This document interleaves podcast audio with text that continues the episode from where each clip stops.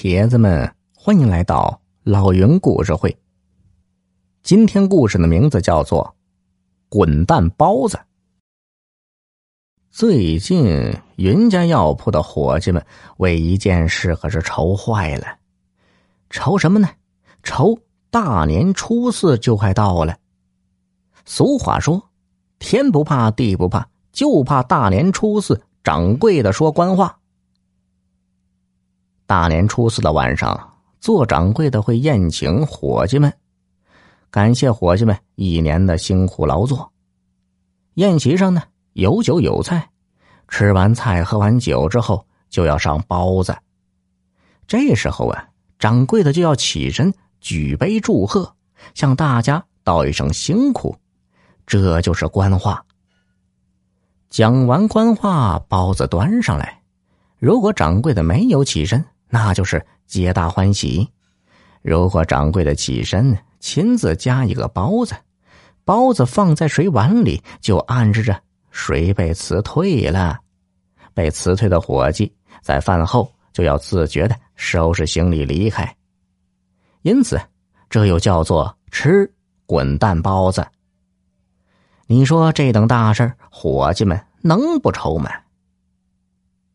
云家药铺的伙计一共有三个，一个叫李二狗，心思活络，是管账本的；一个叫白鹏飞，手脚伶俐，是盛药材的；还有一个叫永乐，木讷老实，是接待客人的。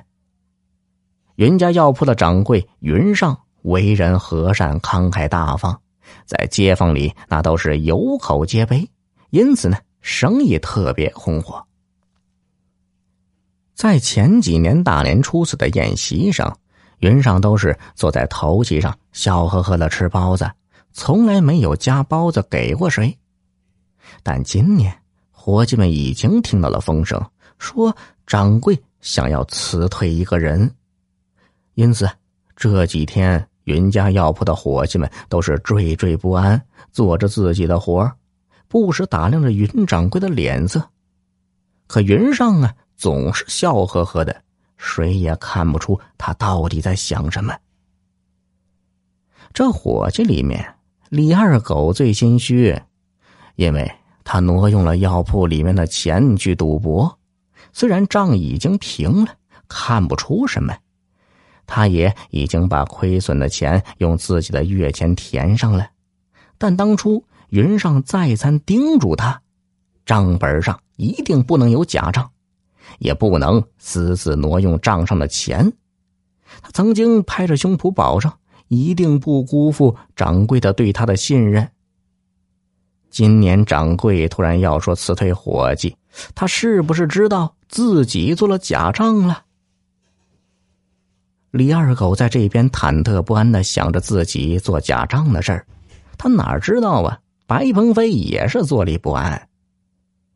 白鹏飞在云家药铺称量药材，有时候啊会偷偷克扣一点养生的药材，留着给自己喝。按理说呀，他自己买也不是买不起，但白鹏飞呀就是这样爱占小便宜这么一个人。有小便宜放在面前，如果不占的话，他就浑身不舒服。而永乐这边。却是一如平常的风平浪静。就在李二狗跟白鹏飞的坐立不安中，大年初四还是到了。按照惯例，宴席设在晚上。云掌柜夫人亲自下厨，云上的夫人小兰从中午就开始在厨房忙碌。李二狗心里乱得很呢，实在算不清楚账，索性。抽了个空子，跑到厨房里探探夫人的口风。李二狗明知故问的说道：“哎，夫人，您在做菜了？”小兰回头看是李二狗，心里明白他是来探口风的，就回答：“对呀，一会儿就发面做包子了。这晚上也不知道你们谁能吃到包子。”李二狗被噎到了。随便应付了两句，就灰溜溜的回到了钱塘。白鹏飞偷眼看到了李二狗一脸沮丧的表情，知道他去探夫人口风碰了壁，就老老实实的称量自己的药材，也不去另作他想了。到了晚上啊，桌子上摆的满满当当，云掌柜依旧坐在头席上，笑呵呵的喝酒吃菜，但李二狗和白鹏飞怎么看怎么觉得。云上的笑容别有一种意味。这一餐饭，李二狗和白鹏飞简直是味同嚼蜡，食不知味呀。永乐呀，那倒是吃的津津有味，将桌子上的鸡鸭鱼肉吃了个痛快。